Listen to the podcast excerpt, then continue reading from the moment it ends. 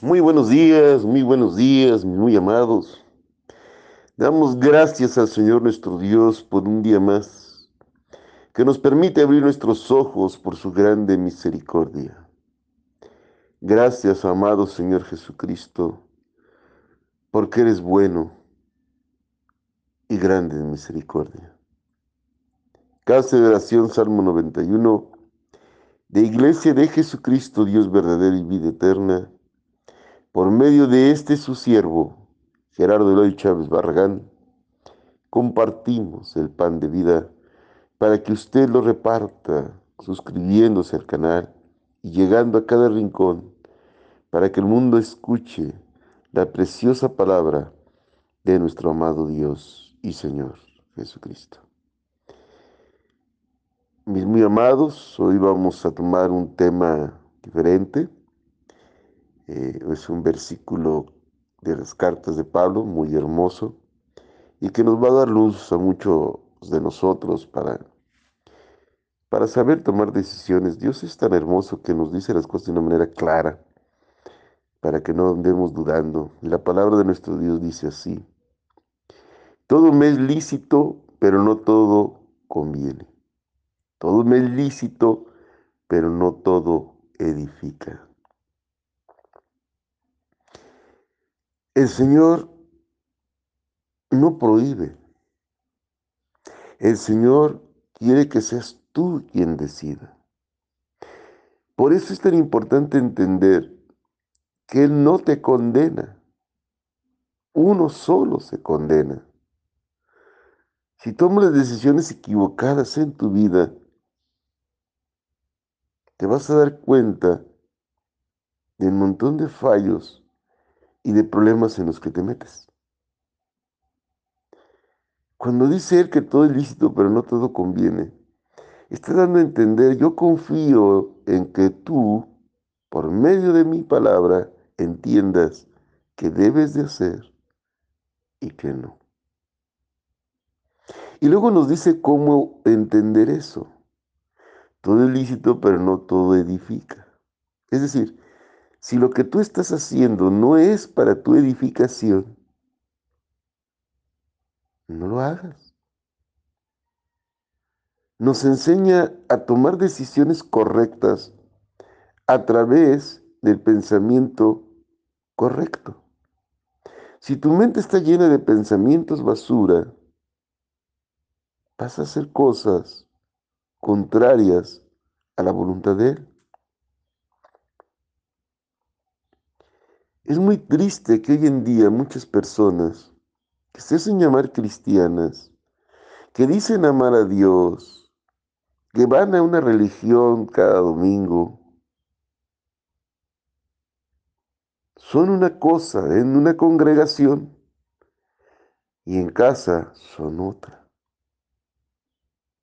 Porque no han entendido el mensaje. Hoy en día, la globalización, la televisión, el Internet, las famosas redes sociales están destruyendo nuestra mente y nosotros lo estamos permitiendo.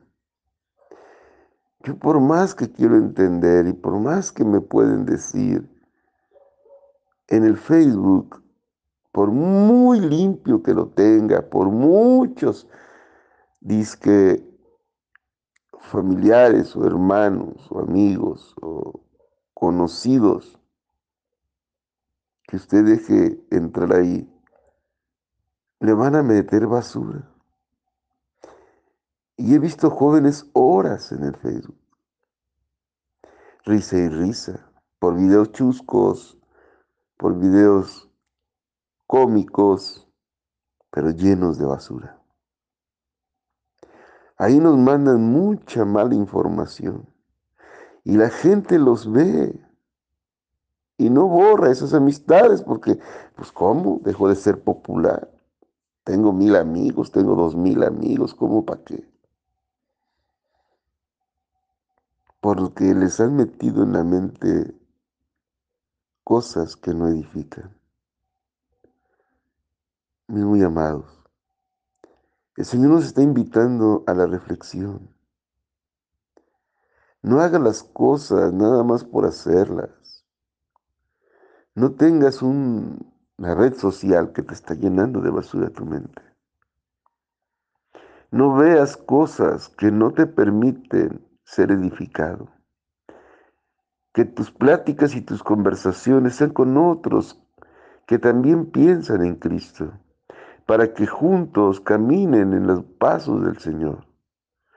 Si te juntas con personas que no aman al Señor, te van a enseñar cosas que no son correctas. En mi corazón hay sufrimiento, porque yo amo a mis hijos, por ejemplo, y a pesar de que tienen buenos principios, pues yo llegué al Evangelio cuando ellos ya eran jóvenes, adultos. Y pues están entendiendo el, mensaje, pero me duele que no llegan a la congregación. No sé qué es lo que no los termina de acercar. En el caso del más chico, por ejemplo, pues se casó con esta muchacha que es buena de corazón, pero que no cree en las cosas correctas de la palabra y no se deja enseñar. Y eso lo aleja a él. Entonces, eso es lo que Dios está diciendo. Si no te edifica, ¿qué haces ahí? Bueno, obviamente no estoy diciendo que se divorcie. Yo oro para que el Señor los alcance a ambos. Pero es el ejemplo vivo que pongo, porque tengo que poner el ejemplo en mi propia vida, de cómo el estar con personas inadecuadas te alejan de Dios. Imagínese, hay tantos asesinatos hoy en día por estar en el lugar inadecuado, en el momento inadecuado, con personas malas. Mis muy amados, busquen ser edificados y tomen las decisiones correctas. Saquen de su mente ya la basura, buscando en la palabra de Dios el conocimiento que edifica y que cambia vidas.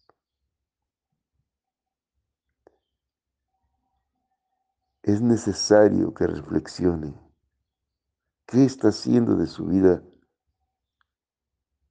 qué está viendo en los medios de comunicación y redes sociales con qué tipo de personas se junta y si realmente ama al Señor o solo es religioso. Piénselo muy bien. Luego dice en el segundo versículo, ninguno busque su propio bien sino el del otro. Cuando uno entiende que el Señor mismo nos enseñó que amarás a tu prójimo como a ti mismo, nos está enseñando a tener el amor ágape, ese amor sacrificial dispuesto a hacer lo que sea para que la otra persona sea feliz. Él lo hizo en la cruz. Él entregó su vida por pecadores que no merecíamos. Un sacrificio tan grande. Y nosotros no estamos dispuestos a hacerlo porque no hemos entendido su amor. Ayude buscando el bien de los demás y usted se va a sentir satisfecho. Dios quiere que nos preocupemos por todos aquellos que necesitan, no solo la economía, un abrazo, un consejo, un estar a su lado. Aprendamos de nuestro Señor y busquemos el bien de los demás, porque eso nos va a dar una satisfacción que solo se recibe cuando das. Cuando uno da de su tiempo a otro, cuando uno da algo que podemos económicamente, cuando uno busca el bienestar de los demás, hay una satisfacción enorme en nuestras vidas y cumplimos con nuestro Señor.